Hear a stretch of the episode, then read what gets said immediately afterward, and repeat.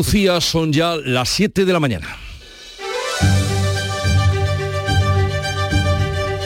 En Canal Sur Radio, La mañana de Andalucía con Jesús Vigorra.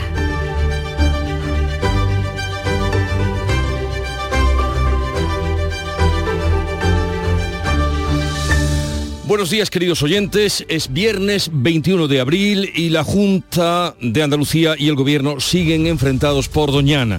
Sánchez advierte de sanciones europeas por la ley de regadíos que tramita el Parlamento andaluz y Juanma Moreno envía una carta al Ejecutivo en la que explica que el proyecto no afecta al parque ni tampoco a ningún acuífero. Bruselas insiste en que adoptará todas las medidas para proteger la reserva. La Diputación de Huelva va a votar hoy una moción del Partido Popular que cuenta con el apoyo del PSOE en los municipios que están afectados.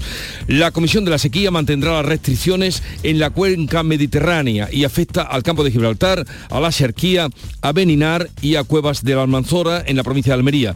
En esta cuenca la Junta pondrá la parte de los regantes para construir los dos tramos aprobados de las conducciones de la presa de Rules en Granada, en la costa de Granada, que son competencia del Estado.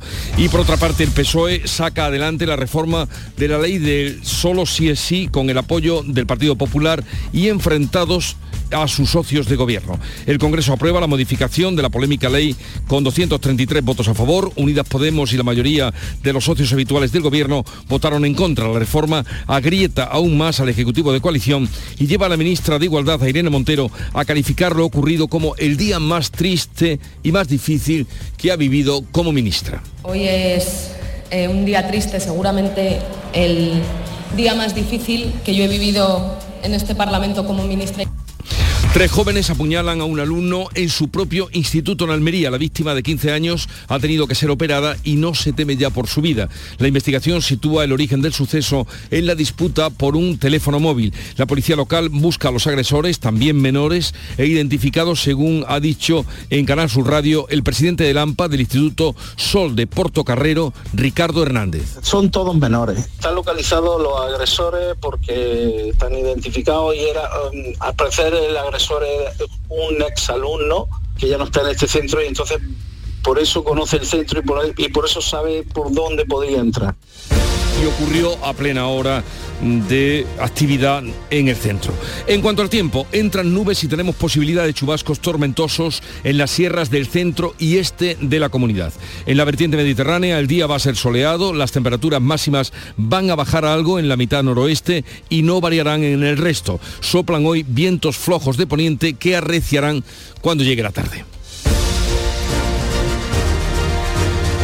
Y vamos ahora a conocer cómo viene el día en cada una de las provincias de Andalucía, Cádiz, Salud Votaron. Hay nubes y claros esta mañana, 17 grados y llegaremos a los 19.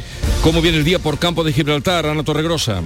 También con nubes y claros, 14 grados a esta hora, esperamos una máxima de 22. Temperatura en Jerez, Pablo Cosano. 16 grados ahora mismo, una máxima de 24 y cielo cubierto que barrunta lluvia, a ver si cae. Barrunta lluvia, eso, a ver si cae. Y por Huelva, Sebastián Forero. 14 grados en estos momentos, nubes altas, está previsto que los termómetros marquen 25 grados en el Granado. ¿Cómo amanece Córdoba, Miguel Vallecillo? De momento con 16 y pocas nubes. Hoy la máxima será de 29 y nuboso. En Sevilla, Pilar González. Tenemos nubes altas, sin descartar algunos chubascos débiles y dispersos. Por la tarde, una máxima prevista de 28 grados y ahora tenemos 16 en la capital. ¿Y Málaga, María Ibáñez? Pues amanece la ciudad con 14 grados, algunas nubes, tenemos previsión de lluvia en el interior, chubascos, ligeros chubascos esta tarde y alcanzaremos máximas en la capital de 26. ¿Cómo despierta Jaén, Alfonso Miranda? Pues el cielo prácticamente despejado, dicen que van a bajar un poquito las temperaturas, de hecho esta hora ya tenemos 16. En Granada, Jesús Reina. Muy buenos días, 10 grados, tendremos 28 por la tarde, chubascos débiles y dispersos, es el pronóstico, o sea, no está claro. Ese es el pronóstico, a ver si se cumple. Y en Almería, María Jesús Recio. Pocas nubes, 14 grados marca el termómetro ahora, subirá hasta 22.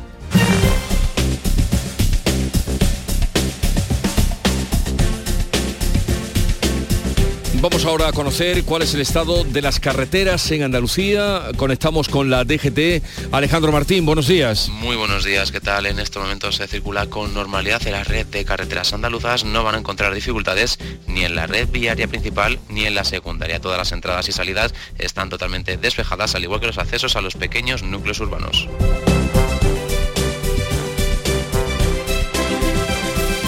Son las 7, 5 minutos de la mañana.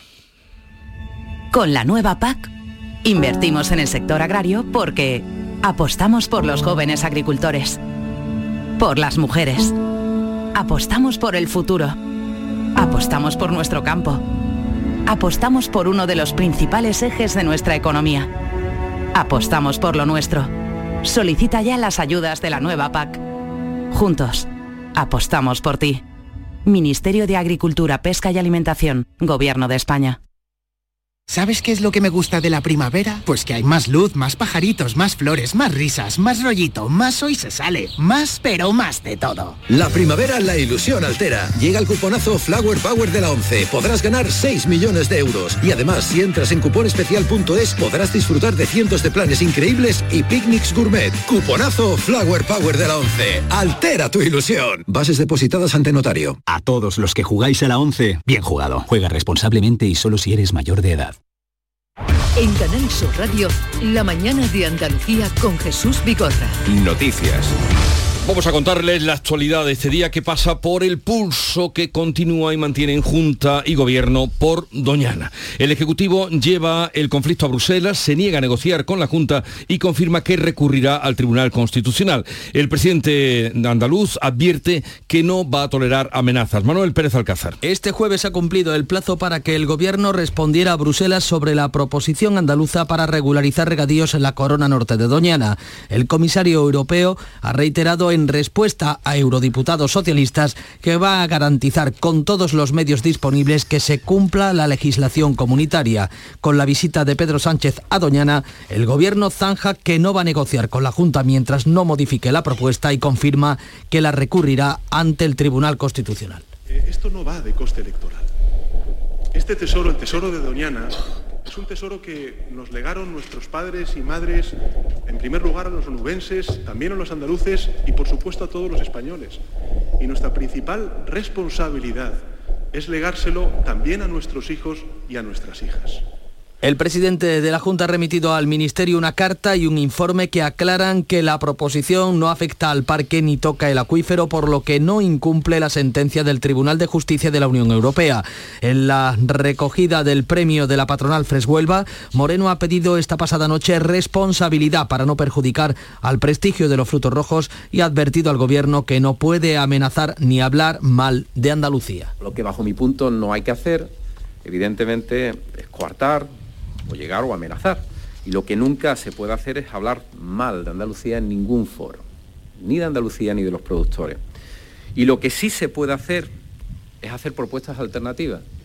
Propuestas alternativas precisamente cumpliendo la ley, evidentemente, para buscar entre todos una solución a los problemas que no se pueden enconar. El ministro de Agricultura, Luis Planas, no ha acudido a recoger el premio que también le ha concedido Freshuelva. En la carta enviada al Ministerio, Moreno reclama al Gobierno que cumpla el trasvase en superficie y las obras comprometidas. Se ofrece a crear una comisión bilateral para resolver el problema. Además, la UNESCO ha manifestado también su preocupación. Informa de que estudiará la situación en su próxima reunión y no descarta incluir el parque en su lista de patrimonio mundial en peligro. Pues así las cosas. Hoy la Diputación Provincial de Huelva va a votar una moción mm, del Partido Popular sobre la propuesta de regadíos del entorno de Doñana que cuenta a priori con el respaldo de alcaldes y concejales socialistas. Nuria Durán. La moción ha sido ya debatida en algunos ayuntamientos onubenses. Ha obtenido en buena parte de ellos el respaldo de los concejales del PSOE. Entre esos municipios se encuentran los de Bonares, Rociana y Moguer, con alcaldes del PSOE. La Comisión de Sequía acuerda mantener las restricciones en la cuenca mediterránea que afectará a buena parte de Andalucía, la Andalucía Oriental. La Junta se compromete a financiar las obras de conducción de la presa de Rules en Granada que corresponden a los regantes. Paco Ramón. Así lo ha dicho la consejera de Agricultura Carmen Crespo, que ha explicado en estos micrófonos que la Junta va a financiar la parte de las obras de los ramales aprobados, el número 3 y el 9, que corresponden a los regantes, a la espera de que el Estado cumpla con su parte. Y ayer por fin ya firmamos lo que fue esa actuación con los regantes para comprometernos en una acta pública a eh, asumir por parte de la Junta de Andalucía esa financiación de los regantes y así el día 24, que tenemos una reunión con el Estado, ofrecerle ese pacto Una presa, la de Rules, en la costa tropical granadina, perteneciente a esa cuenca del Mediterráneo andaluza, que va a mantener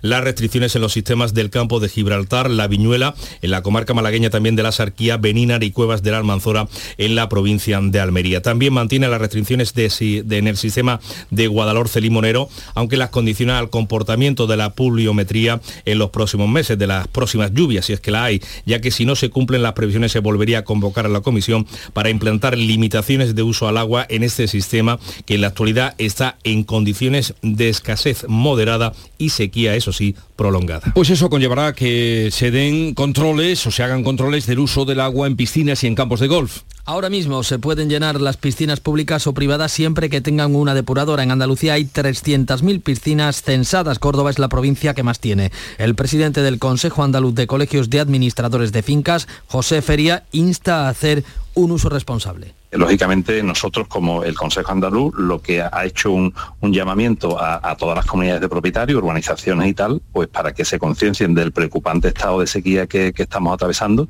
en este en este caso nuestra comunidad autónoma, y lógicamente eh, que extremen las medidas de ahorro de agua ante el llenado de la piscina, que como bien habéis dicho, eh, la temporada ha empezado ya. El vicepresidente de la Asociación Española de Campos de Golf, Carlos Pitar, ha contestado en estos micrófonos a la petición de Adelante Andalucía para cerrar los 109 campos de golf de Andalucía hasta que acabe la sequía. Pitar asegura que se trata de un disparate que viene de no conocer los detalles de cómo se eh, rigen estos campos de golf. Yo creo que, que esa petición se basa en un error y personalmente, y lo digo con el mayor respeto, es un disparate. Los campos de golf mayoritariamente utilizan agua regenerada, para que nos entendamos. Yo utilizo el agua que arroja usted por el váter o por el desagüe de la ducha, con lo cual no competimos contra el abastecimiento de la población.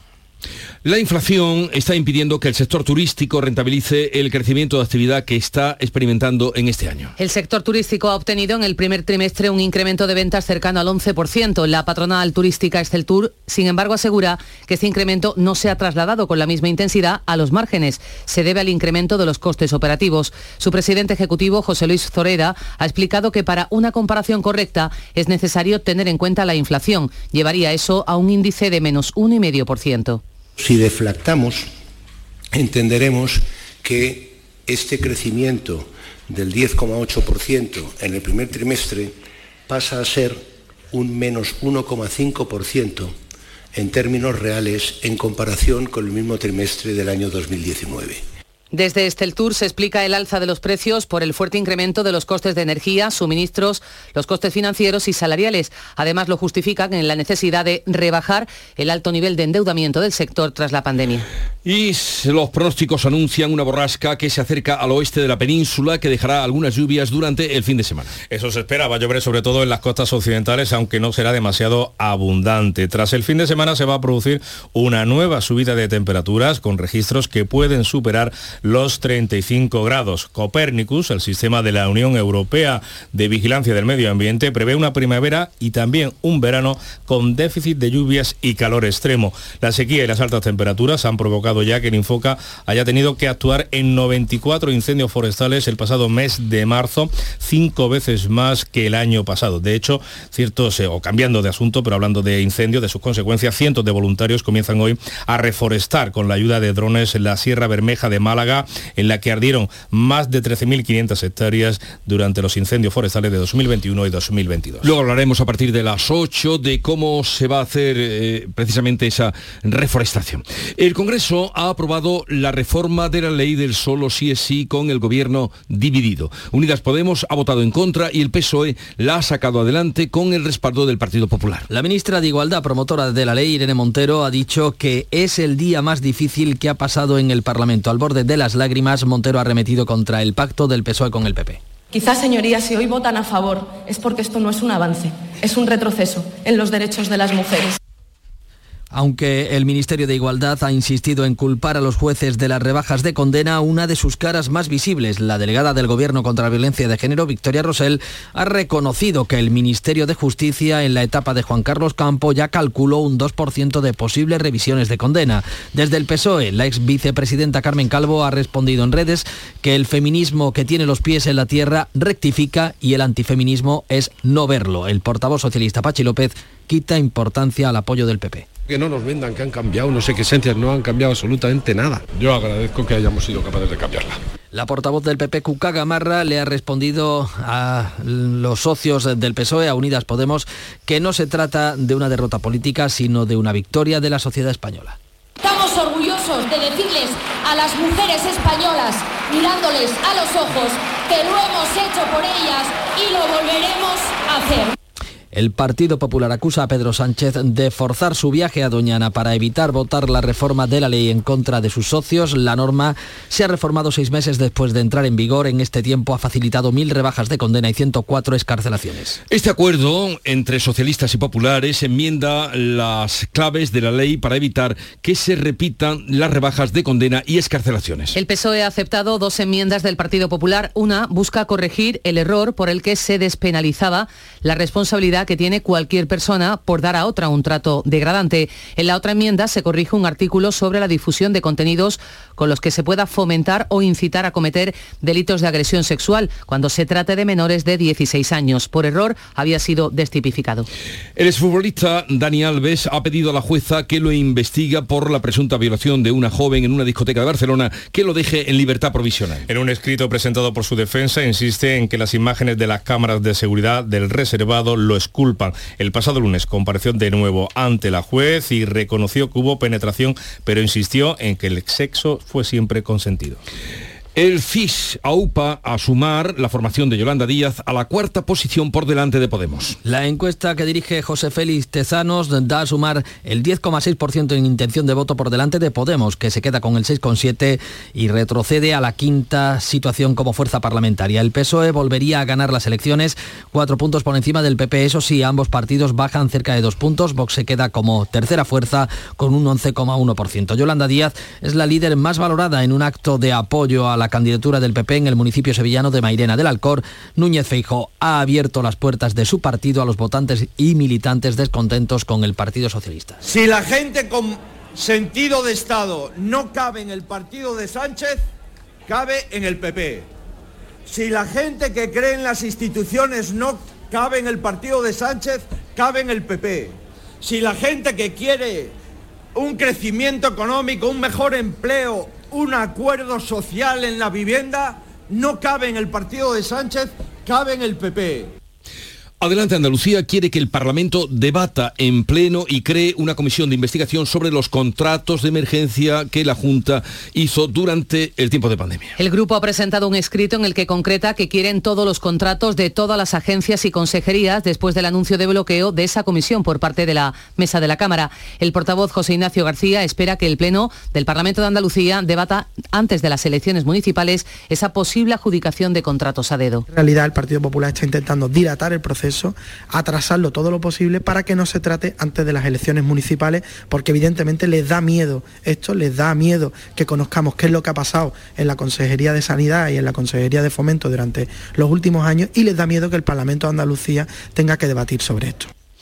Pasa a planta el adolescente de 15 años apuñalado en el patio de su propio instituto en Almería. El origen podría estar en una disputa por un teléfono móvil. El herido ha sido intervenido, no se teme por su vida y evoluciona favorablemente, según ha contado en el Mirador de Andalucía el presidente del AMPA de este instituto, el Sol de Portocarrero de Almería, Ricardo Hernández. Subió a planta y evoluciona favorablemente. El apuñalamiento ha sido con un objeto bastante pequeño, tipo corta uña, y ha sido de dos centímetros. Lo, lo, que pasa es que ha sido por el costado y ha tenido tan mala suerte que le ha tocado un poquito el pulmón, muy vale. poquito, pero por eso lo han tenido que, que intervenir. La policía mantiene abierta la investigación para detener al agresor o agresores y esclarecer los motivos de este asalto al centro educativo en horario lectivo. Se investiga la conexión entre el suceso y una riña ocurrida días antes por una disputa por un teléfono móvil. Los restos de José Antonio Primo de Rivera serán exhumados el próximo lunes del Valle de Cuelgamuros, es el nombre que tiene ahora el Valle de los Caídos. Desde ahí pasarán al cementerio de San Isidro. La exhumación de los restos mortales del fundador de Falange saldrán de la Basílica el lunes de acuerdo con la Ley de Memoria Democrática y en respuesta a la solicitud de la familia. El ministro de la Presidencia, Félix Bolaños, ha dicho que es un paso más en la resignificación del Valle antes llamado de los Caídos. Ninguna persona tendrá allí un lugar preeminente en el valle. Y por tanto es un paso más en lo que estamos haciendo con el Valle de Cuelgamuros, que es que no se homenajee allí, que no se enaltezca a ninguna persona, a ninguna ideología que evoque a la dictadura.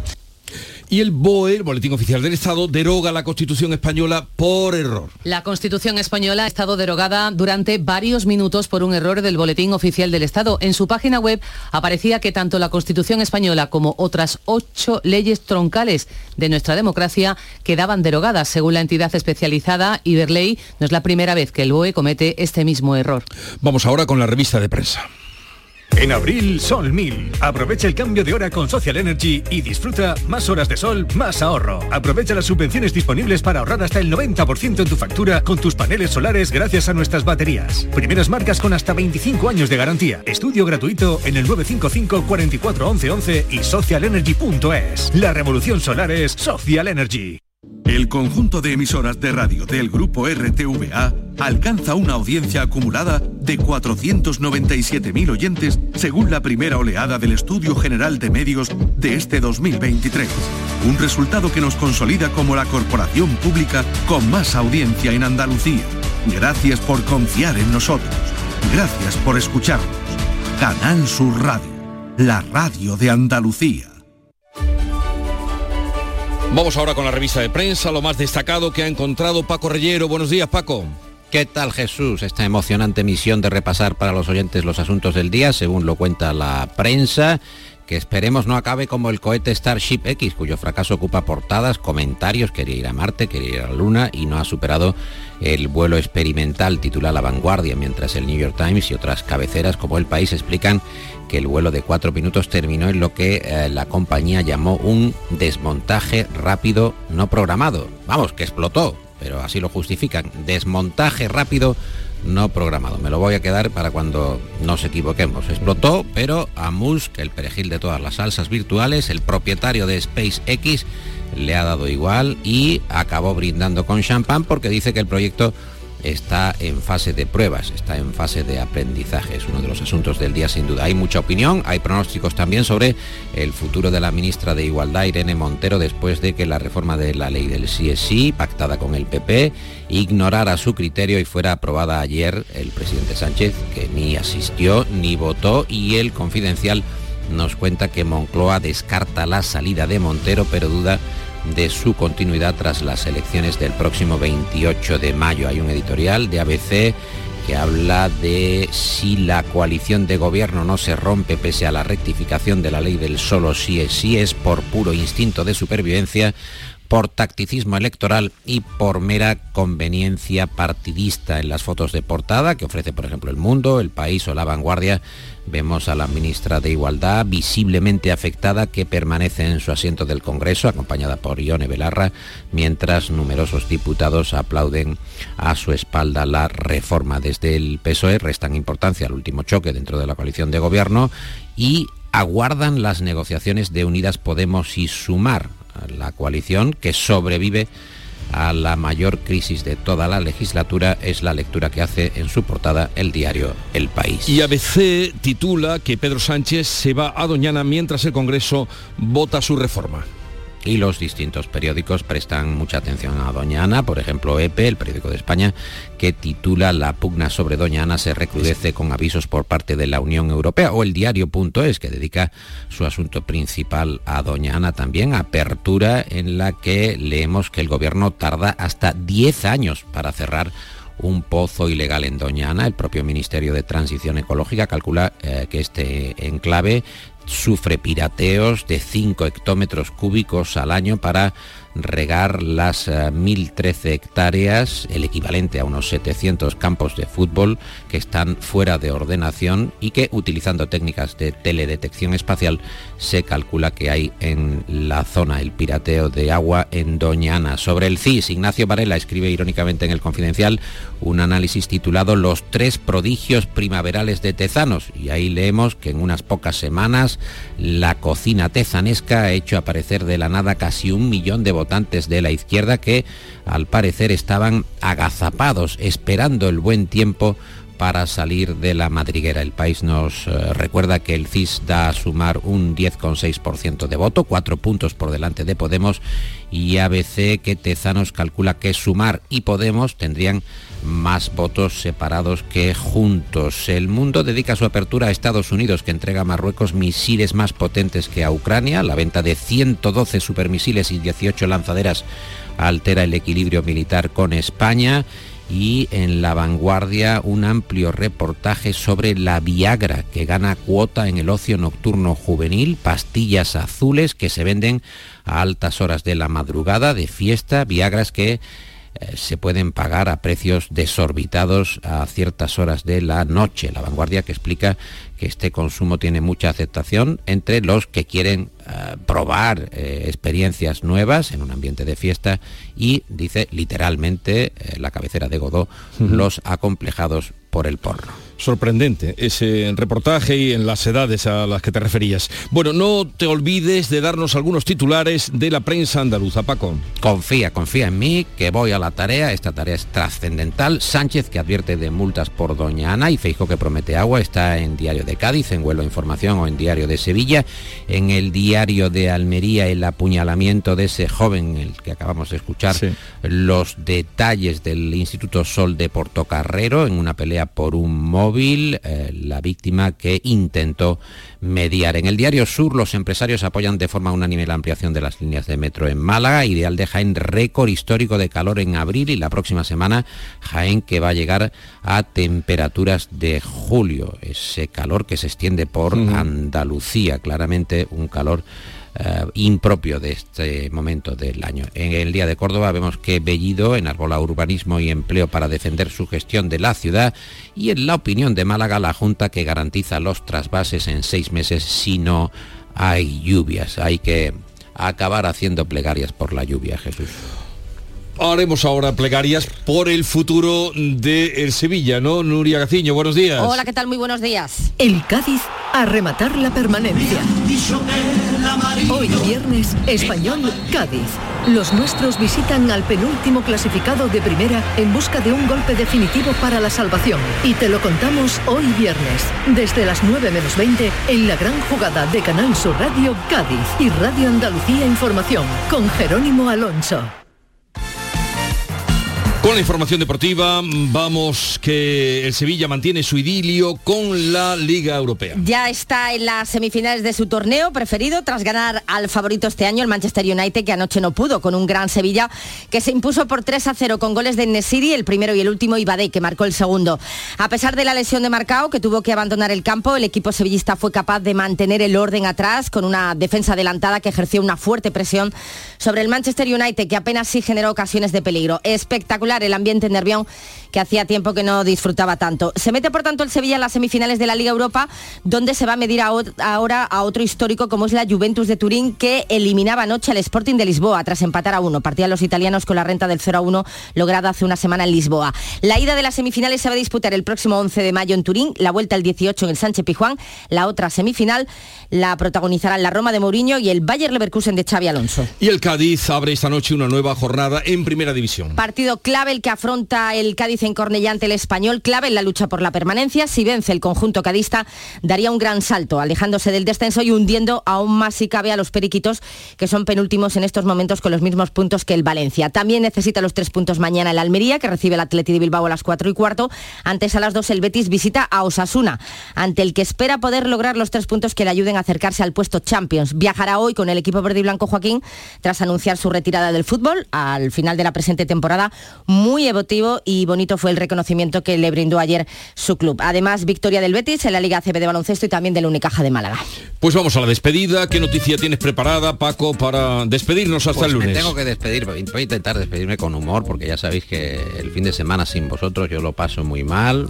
Prácticamente es una vida monacal la que hago a la espera de que llegue el lunes. Qué triste. A las 7 de la mañana, no puedo soportarlo. Y he encontrado Nuria, que eh, el Confidencial nos cuenta que Sepúlveda, un pueblo de Segovia que sufre despoblación y que apenas tiene mil habitantes, eh, va a proponer para hoy y hasta el próximo domingo un festival del humor que se llama Corderitito, es decir, jugando con eh, un poco el atractivo gastronómico y con el humor. Y allí van a congregar el primer eh, congreso, el primer concurso nacional de imitadores de chiquito. va a ser Sepúlveda Chiquitistán, va a haber chiquitos mutantes por Sepúlveda y digo que ah, vamos a ver quién es el más parecido, el que imita mejor a Chiquito. Dicen que es una estrategia para luchar contra la España vaciada. No sé si tenéis algún amigo que imite bien a Chiquito, si vosotros mismos... Ahí está Chiquito. Lo, de la idea de luchar contra la España vaciada, no sé, creo que tuvo más éxito aquello de la caravana de mujeres eh, en su época que, esto. Bueno, que tengas un buen fin de semana y hasta la próxima, Paco. Que vaya muy bien. Adiós. Adiós. En Canal Sur Radio, La Mañana de Andalucía con Jesús Vigorra.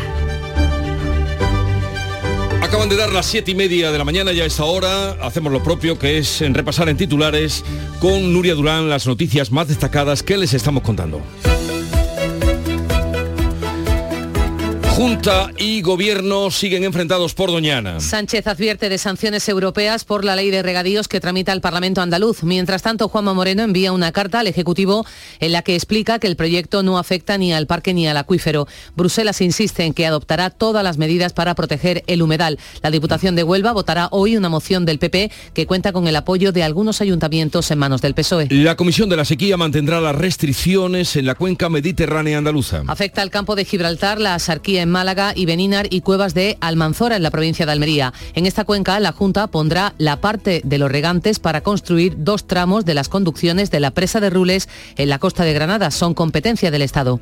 El PSOE saca adelante la reforma del solo sí es sí con el Partido Popular y enfrentado a sus socios de gobierno. El Congreso aprueba la modificación de la polémica ley con 233 votos a favor. Unidas Podemos y la mayoría de los socios habituales del gobierno votaron en contra. La reforma agrieta aún más al Ejecutivo de coalición. Tres jóvenes apuñalan a un alumno en su propio instituto en Almería. La víctima de 15 años ha tenido que ser operada aunque no se teme por su vida. La policía busca a los agresores que están identificados. La investigación sitúa el origen del suceso en una disputa por un teléfono móvil. Educación considera que la agresión es un hecho aislado. Las familias reclaman un sistema de vigilancia en el centro. Una borrasca se acerca al oeste de la península que dejará algunas lluvias durante el fin de semana. Tras ese fin de semana se producirá una subida de temperaturas con registros que pueden superar los 35 grados. Copernicus, el sistema de la Unión Europea para la vigilancia del medio ambiente, prevé una primavera y verano con déficit de lluvia y calor extremo. ¿Y el pronóstico para hoy del tiempo? Posibilidad de chubascos ocasionales más probables e intensos en las sierras del centro y el este de la comunidad, incluso acompañados de alguna tormenta. Los vientos soplan de poniente flojos, aumentan a fuerte durante la tarde. Bajarán las temperaturas mínimas, las máximas también bajan en la mitad noroeste de Andalucía. Estaremos hoy entre los 20 de Cádiz y los 29 de Jaén. 7.33 minutos de la mañana, vamos ahora con las claves económicas del día. Asegurarte en Montepío es muy diferente a hacerlo en otras compañías. Es como formar parte de una gran familia que lleva cuidando de los suyos más de 100 años. Descubre nuestras soluciones en salud, decesos, jurídico, retirada de carnet y mucho más, siempre a los mejores precios. Visita montepíoconductores.com. Montepío lo tiene cubierto. Los fines de semana nos despertamos en los mejores rincones de Andalucía para que conozcas su historia, su cultura, sus curiosidades, sus leyendas. Te invitamos a conocer una Andalucía llena de talento, hermosa, fascinante y única. Andalucía nuestra. Los sábados y domingos desde las 7 de la mañana en Canal Sur Radio con Inmaculada González. Más Andalucía, más Canal Sur Radio. Las claves económicas con Paco Bocero. Paco, buenos días. Buenos días, Jesús. Buenos días, buenos, días de viernes y vamos a ver qué tenemos hoy en nuestras claves económicas para finalizar la semana. Cuéntanos. Pues mira, hoy tenemos los indicadores de industria y servicios en la zona euro, ya de abril, los PMI, que se encuentran en positivo y para los que se espera una ligera mejora en el primero, la industria manufacturera, y un ligero estancamiento del segundo en los servicios. Y en lo que se refiere a la economía española, lo más cercano, hoy vamos a tener datos de la evolución de la deuda pública y de la que tienen las distintas administraciones, central, autonómica y locales y la seguridad social. La última cifra, la última cifra oficial es que nuestro ratio es ligeramente superior al 113% del PIB, del PIB, comenzando 2023 con una ligera caída desde el 115. Recordemos que el objetivo que está marcado en el programa de estabilidad que envió el gobierno a Bruselas y que finaliza en 2025 fija el objetivo en el 109. Pero todo va a depender de cómo evolucione el déficit próximamente. Muy bien, ¿y con qué cosas nos quedamos de la semana y de qué debemos estar pendientes la próxima? Pues mira, buenas preguntas. En esta semana, evidentemente, el protagonismo ha estado en la vivienda. En el ámbito puramente económico, ayer adelantábamos las cifras de los registradores sobre la evolución de las compraventas a la espera de las del INE y finalmente estas últimas fueron hasta mm, ligeramente mejores. La caída interanual fue solo del 6,6% frente a la adelantada del 7% y las operaciones en Andalucía también fueron algo superiores, unas 300 más hasta rozar las 9.800. No obstante, hay que decirlo, la ralentización de la operativa ya es notoria y lógica por ese empuje de los tipos de interés. Y la próxima semana vamos a tener dos datos eh, importantes. Bueno, vamos a tener tres, pero vamos a empezar por este, el de datos de hipotecas formalizadas. Y mientras que lo que sí parece es que las hipotecas mixtas que combinan tipo y variable, pues son ahora mismo las mayoritarias, las que están predominando en nuestro mercado. Y por supuesto, como te digo, la semana que viene vamos a tener de nuevo el protagonismo del paro y de la inflación. Sí, claro, siendo a finales del mes de abril, la semana próxima tendremos EPA, eh, encuesta de población activa, ¿no? Exactamente. Esas van a ser las dos citas más importantes de, la semana que viene. La EPA, la encuesta de población activa y el IPC ya adelantado de abril.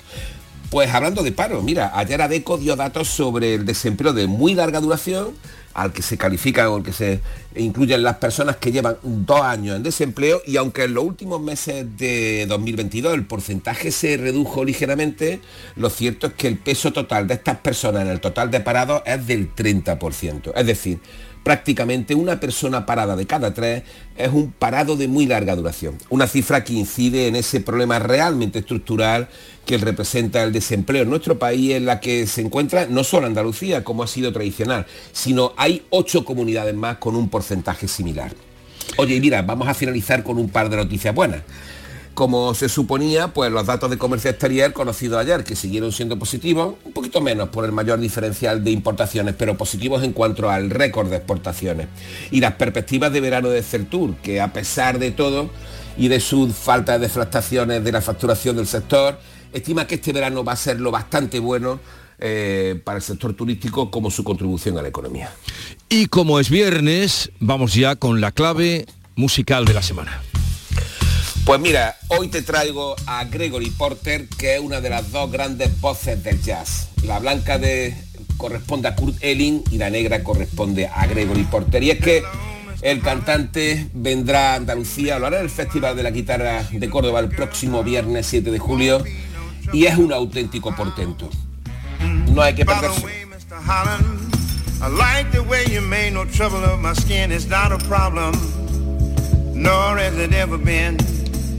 Invited me into your home, treated me like I was grown. I was only 18, and Rosie was a beauty queen. Hello, Mr. Holland, and Rosie may come out and play. I'm a good boy now, won't be no trouble, no how. By the way, Mr. Holland, I like the way you treat me like a regular Joe. I wanted a soda said Rosie could go. Anyway, I like your style. Seem like I'll be around for a while. We can talk about a country mile and listen to a blues record. Check it out. Oh, hello, Mr. Harmon. Hello, Mr. Vocero. Bye bye. bye bye y hasta el viernes. Tomamos, hasta el lunes. Tomamos nota de Gregory Porter, que estará 7 de julio en el Festival de la Guitarra de Córdoba, que ya hacía pública su programación esta semana. Un saludo. Un saludo y un abrazo hasta el lunes. Anyway, I like your way. People ought to be able to play. And keep your soul as black as the night. When you're walking straight into the light. Oh, now. La mañana de Andalucía. Frutos secos Reyes, mucho más que pipas. Disfruta con nuestra deliciosa variedad de frutos secos, snacks y golosinas en los más de 35.000 puntos de venta que tenemos en Andalucía o en frutosecorreyes.es. Ah, y ahora con tu pedido a partir de 20 euros, te los llevamos a casa gratis. Frutos secos Reyes, tus frutos secos de siempre.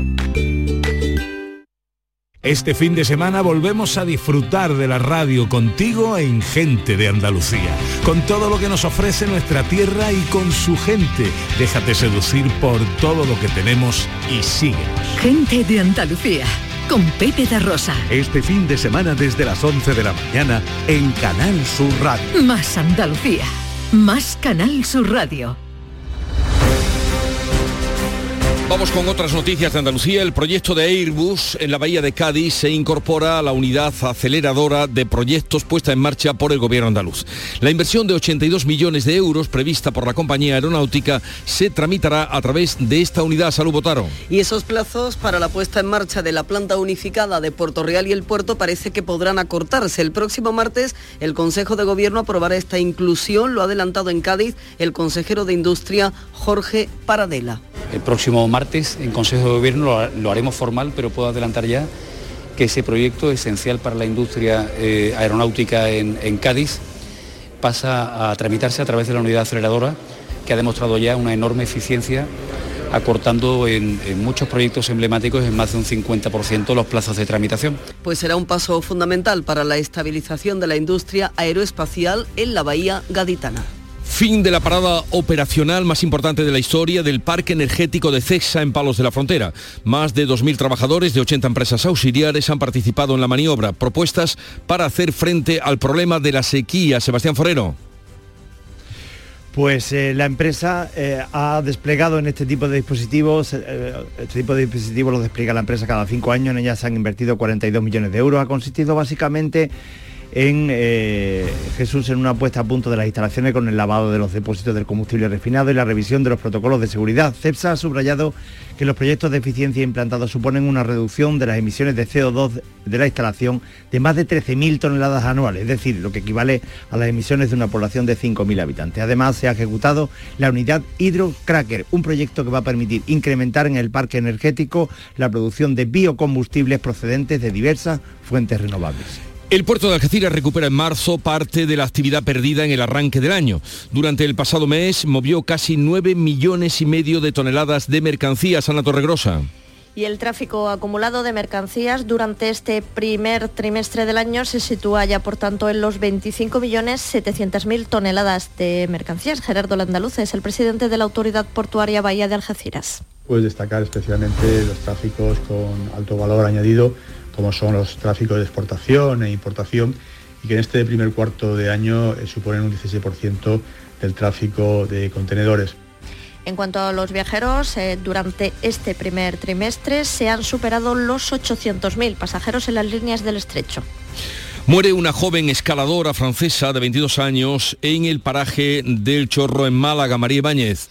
La joven escaladora se cayó de un muro mientras descendía de una pared en el sector Suiza de este paraje malagueño. Las personas que llamaron al 112 requerían rescate y asistencia sanitaria para la mujer que se había precipitado desde unos 40 metros de altura y se había golpeado la cabeza. Los servicios sanitarios nada pudieron hacer por salvar la vida de esta joven, pese a que movilizaron al grupo de rescate e intervención de montaña de la Guardia Civil. Curiosamente, hace dos meses otra joven escaladora falleció en otra zona del Chorro en esta ocasión al desprenderse una piedra que golpeó a la mujer.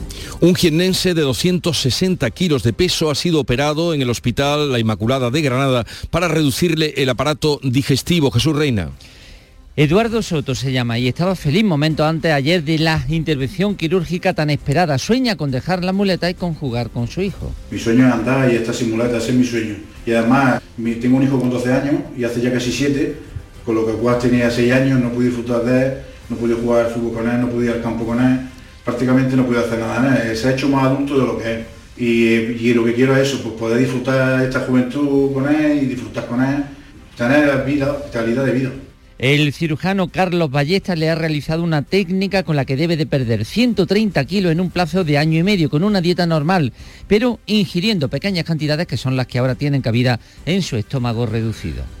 La Diputación Provincial de Jaén ha concedido al poeta Miguel Hernández el título de hijo adoptivo eso sí, a título eh, póstumo, hijo adoptivo de la provincia. Alfonso Miranda. El lazo de reconocimiento se desarrollaba en el Salón de Plenos del Palacio Provincial con la presencia de Lucía Izquierdo, la nueva de Miguel Hernández. También adoraba esta maravillosa tierra y a sus jienenses. Por eso tenemos ese poema tan bellísimo, andaluces, ¿verdad? Así que Miguel Hernández, hijo adoptivo de Jaén. El Cabildo de la Catedral de Córdoba va a invertir unos 2 millones de euros en la reforma del Palacio Episcopal, antiguo Alcázar Califal, para convertirlo en un centro de acogida y recepción de visitantes. Miguel Vallecillo. La obra se estima en torno al año y medio, pero el inicio y desarrollo depende de diversos permisos administrativos porque se trata de un inmueble situado en zona patrimonio de la humanidad. Tendrá exposiciones temporales y permanentes, punto de venta de entradas y mucha información con alta tecnología para que el visitante comprenda mejor todo el edificio. Llegamos así a las 7.45 minutos de la mañana, 8 menos cuarto, tiempo ahora para la información local. Atentos. En la mañana de Andalucía de Canal Sur Radio, las noticias de Sevilla. Con Pilar González. Hola, buenos días. El Sevilla jugará la semifinal de la Liga Europa contra la Juventus de Turín tras la fiesta de anoche frente al Manchester United. Y este viernes ya habrá fiesta en la feria porque cada vez hay más casetas que celebran anticipadamente la bienvenida de una feria en la que no habrá huelga de la grúa municipal y en la que sí habrá un espectáculo en la portada en la noche del alumbrado para dar la bienvenida a esta feria en la que se cumplen 50 años de su traslado a los remedios. Enseguida se lo contamos antes el tráfico. Hay tres kilómetros de retenciones en la entrada a Sevilla por la autovía de Huelva, uno por el puente del patrocinio y dos en el centenario sentido Cádiz. En cuanto al tiempo, hoy tenemos intervalos de nubes alta, puede caer algún chubasco débil y disperso por la tarde, viento variable flojo que aumenta por la tarde y la máxima prevista es de 26 grados en Lebrija y Morón, 28 en Sevilla, 29 en Écija. A esta hora 16 grados en la capital. Si necesitas un electrodoméstico, ¿por qué pagar de más en grandes superficies? Ven y paga de menos en Tiendas El Golpecito. Tus primeras marcas al mejor precio y una selección de productos con pequeños daños estéticos con descuento adicional y tres años de garantía. Tiendas El Golpecito. Ahorra hasta el 50% en tus electrodomésticos. 954 100 193 y tiendaselgolpecito.es. ¿Buscas un espacio diferente para celebrar tus eventos? Nuestros barcos son el lugar de celebración ideal para bodas, cumpleaños y reuniones familiares. Sorprende a tus invitados con una experiencia inolvidable con Cruceros Torre del Oro. Más información en el 954 561 692 o en crucerosensevilla.com. Las noticias de Sevilla. Canal Sur Radio. La feria tendrá este año una gala de bienvenida. El 50 aniversario del traslado de la feria desde el Prado a los Remedios será la protagonista del espectáculo que se ha diseñado para la Noche del Alumbrado y que por primera vez tendrá un formato de gala con proyección de vídeos que ofrecerán un viaje en el tiempo desde 1973. Comenzará a las 11 menos cuarto y la presentarán nuestros compañeros de Canal Sur Radio Pepe da Rosa y Ana Carvajal. Actuarán artistas como Laura Gallegos, siempre así, en Enrique Casellas y también cantores de Hispalis que prolongarán sus actuaciones después de que los vecinos y comerciantes de los remedios pulsen el botón del encendido. 212.000 bombillas y 25.000 más en la portada. La feria de este año será la más calurosa de los 25 últimos años. La semana que viene tendremos temperaturas más propias de agosto. La mayoría de las casetas, o al menos muchas de ellas, tienen ventiladores y también cuentan con refrigeración. Así lo afrontan una hostelera y un montador de aire acondicionado. Aquí en Sevilla estamos acostumbrados a las calores, así que se sobrellevará como mejor se puede ya está. Tenemos los ventiladores, tenemos y cositas fresquitas que la cervecita entra mejor y el rebujito con la calor que con el frío. Dos de 3.000 frigorías. Y estos son nuevos del año pasado y ya ha visto anteriormente, años atrás, aire acondicionado puesto. Hoy llega un crucero, mañana otro y Endesa pone esta noche su plan de contingencia para la feria con un dispositivo de más de 60 personas. Y es que la demanda energética en la feria es similar al consumo de una ciudad de 50.000 habitantes. Y Lipasan activa un dispositivo especial de limpieza para estos días con 564 operarios y 113 vehículos. Además, los trabajadores de la grúa municipal han desconvocado la huelga prevista para los días de feria. 7 de la mañana y casi 49 minutos. Atención Sevilla. El mundo del automóvil en Sevilla tiene nombre propio. Grupo Berrocar. Más de 30 años en el sector. Un gran stock de turismos y furgonetas en alquiler y un amplio abanico de vehículos en venta con una de las mejores garantías. Búscanos en grupoberrocar.com y en nuestros puntos de venta y alquiler en Sevilla y provincia. Grupo Berrocar. Tu confianza, nuestro motor. Sol Renovables, tu empresa de energía solar. Más de 20 años de experiencia en diseño, instalación y mantenimiento de placas solares y energías alternativas. Enchúfate al sol. ¿A qué estás esperando? Contacte con Sol Renovables para presupuesto de tu vivienda o empresa. www.solrenovables.com o 955 35 53 49. En Canal Sur Radio, las noticias de Sevilla. La Agencia Espacial Española tendrá su plantilla operativa el próximo trimestre. Ya se ha constituido el Consejo Rector y la ministra de Ciencia e Innovación, Diana Morán, ha destacado la apuesta de Sevilla por este proyecto. Fruto, por tanto, de ese espíritu de desconcentración, pero también del esfuerzo, del talento y del talante de toda una ciudad, Sevilla, que desde que se enteró que la Agencia Espacial Española buscaba una casa, se propuso ser el hogar de esta agencia. El alcalde de Sevilla, Antonio Muñoz, se ha felicitado por el arranque de este proyecto que servirá, dice, de palanca para el impulso empresarial. El hecho de que la agencia pueda estar tan cerca va a propiciar una palanca de desarrollo y en segundo lugar porque eh, va a, a, producir un efecto de atracción de talento de, de próximas empresas que podrán ubicarse en Sevilla. El Ayuntamiento de Sevilla celebra hoy un pleno en el que se va a abordar una modificación presupuestaria de 6 millones de euros para la rehabilitación de viviendas de la Plaza de la Encina en el Parque Alcosa, los nuevos carriles bici que están cofinanciados con fondos europeos y equipar también al Centro Magallanes en la fábrica de artillería. Y en esta crónica municipal les contamos que el candidato del PP a la alcaldía, José Luis Sanz, ha propuesto la peatonalización del Paseo Colón. La peatonalización de la obra del Paseo de Colón es una obra compleja porque hay que hacer ese torramiento haciéndolo compatible con el uso del transporte público, aprovechando la primera planta de lo que hoy es el parking como paso subterráneo eh, de esa avenida, dejando eh, un carril encima para, para el transporte público. Y el candidato de Ciudadanos, Miguel Ángel Omesquet, propone trasladar la feria a la dehesa de Tablada para triplicar su espacio. La feria de abril entendemos desde Ciudadanos que tiene que modernizarse y en convertirse en una feria para todos, más segura, más humana, más cómoda y más sostenible, donde quepan todos, absolutamente todos los sevillanos y también, ¿por qué no?, todos los visitantes que lo deseen. Y la candidata a la alcaldía de Podemos Izquierda Unida, Susana Hornillos, ha pedido al ayuntamiento que recepcione el ficus de San Jacinto que gestiona la orden de los dominicos de la parroquia. Critica que el ayuntamiento haya concedido una subvención para que la orden encargue un estudio científico sobre el futuro del árbol centenario. Desde el punto de vista ético es inaceptable que se riegue con dinero público a quienes intentaron deshacerse de ese ficus que es parte de nuestro patrimonio verde. 111.000 euros que le da el ayuntamiento para que se encargue ese FICUS, ese informe sobre el futuro del FICUS. En la carretera, dos personas han muerto en un accidente de tráfico en el Coronil, en una colisión frontal entre dos vehículos. Uno de ellos salió ardiendo tras el choque.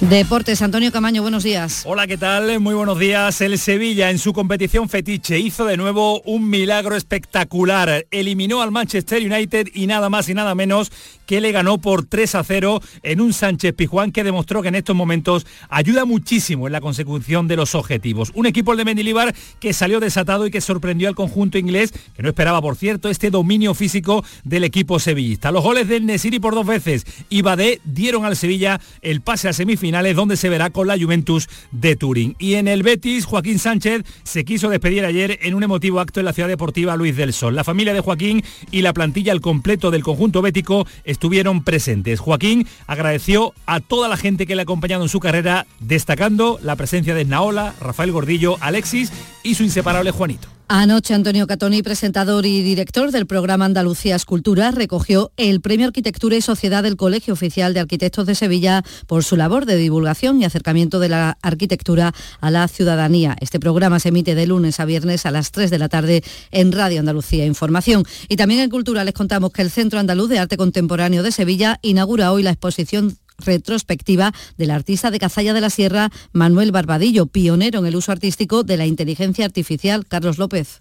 Manuel Barbadillo comenzó a indagar sobre las posibilidades creativas de la informática a mediados del siglo pasado. El consejero de Cultura, Arturo Bernal, reivindica su carácter actual. Nunca dejará de ser contemporánea porque sigue siendo disruptiva hoy en día. Los comisarios Pepe Iñiguez y Yolanda Torrubia analizan la personalidad creativa del artista sevillano. Él busca la esencia del arte a través de la razón numérica que ordena el movimiento. Fue pionero desde una mente que pensaba como en binario, ¿no? Permanecerá abierta hasta el próximo 8 de octubre.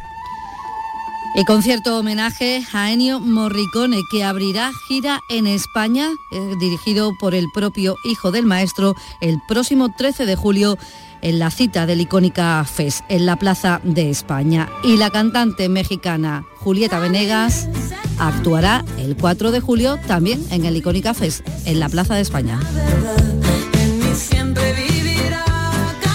14 grados en Umbrete, 14 también en Carmona, 16 en Sevilla.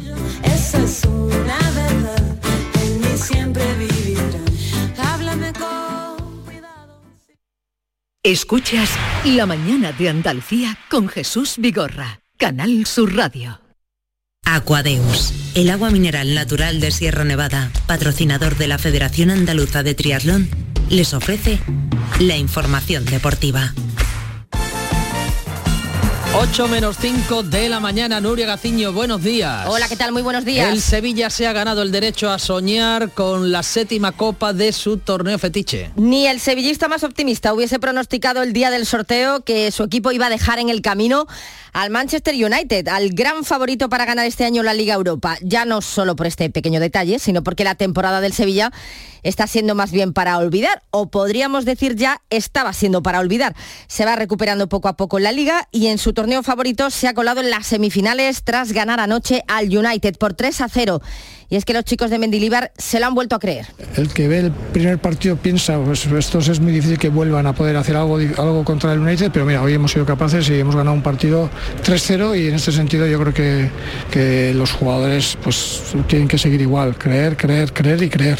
Los goles de anoche de Nesiri, el primero y el último, hasta que se sale. La verdad que no, nunca he visto este ambiente en mi vida, es la primera vez que lo he visto, menos la, de, la del derby, pero esta para mí más que el derby, así tenemos que estar siempre, que nos ayuda siempre para dar más victorias. El segundo fue obra de Badé. Sí, muy bien, muy bien. Otro gol eh, para mí, portería a cero, segunda noche perfecta. Noche perfecta, noche mágica con un gran Sevilla que jugó muy ordenado, con mucha intensidad y que ejerció fuerte, una fuerte presión sobre el Manchester United que apenas si llegó con peligro a la portería defendida por Bono. Espectacular el ambiente en Nervión. Ocampos estaba igual de emocionado que en Nesiri. Fue la noche más mágica que viví en el Pijuán de los cuatro años que estoy y ojalá que no sea, no sea la más mágica, ¿no? que siga esto.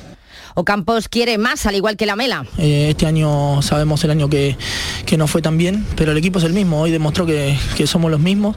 Eh, el equipo está vivo, está más vivo que nunca. Y hoy era una gran prueba para nosotros mismos, para demostrar que, que tenemos plantel, que tenemos plantilla y, y, que tenemos coraje para jugar estos partidos. Pues si siguen siendo los mismos y el Sevilla ya va por el tercer entrenador esta temporada, ¿Qué ha pasado para que de repente el equipo esté jugando al fútbol en condiciones? Mendilíbar da su versión. El fútbol que yo veo es sencillo. Eh, yo, no, quiero complicar las cosas al, jugador, yo quiero que, lo entienda con, facilidad, sin grandes explicaciones. A veces futbolistas como los que tenemos en el Sevilla les gusta complicarse la vida porque son buenos, pero eso no es bueno para el equipo y otras veces, bueno, adoptan la manera más fácil de jugar o más sencilla y bueno, y ven que también se puede jugar así. El Sevilla jugará ahora las semifinales ante la Juve.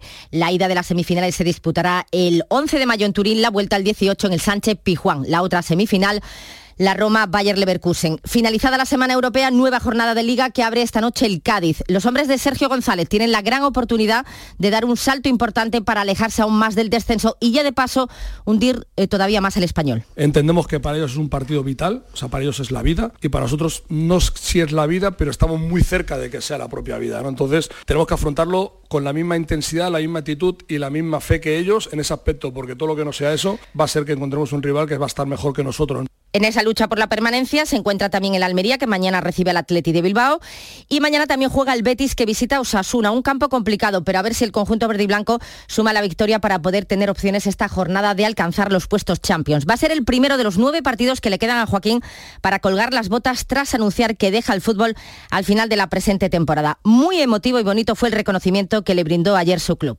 Solo quiero que sepáis que me marcho con la pena que arrastra el momento, pero también con la tranquilidad y la serenidad que te da la sensación de que cumplí con mi deber como profesional, que no escatimé en esfuerzo y que he dado todo lo que tenía hasta el día de hoy, que volví a cumplir un sueño y que a partir de ahora me toca sumar de otra forma, pero no lo dudéis Aquí, aquí estaré como siempre porque Joaquín se va, pero el Betis se queda. Es eterno. Además, en la Liga CB de baloncesto, victoria del Betis también del Unicaja de Málaga. Aquadeus, ahora más cerca de ti, procedente del manantial Sierra Nevada, un agua excepcional en sabor, de mineralización débil que nace en tu región. Aquadeus Sierra Nevada es ideal para hidratar a toda la familia y no olvides tirar tu botella al contenedor amarillo. Aquadeus, fuente de vida, ahora también en Andalucía. Canal Sur Radio, la radio de Andalucía.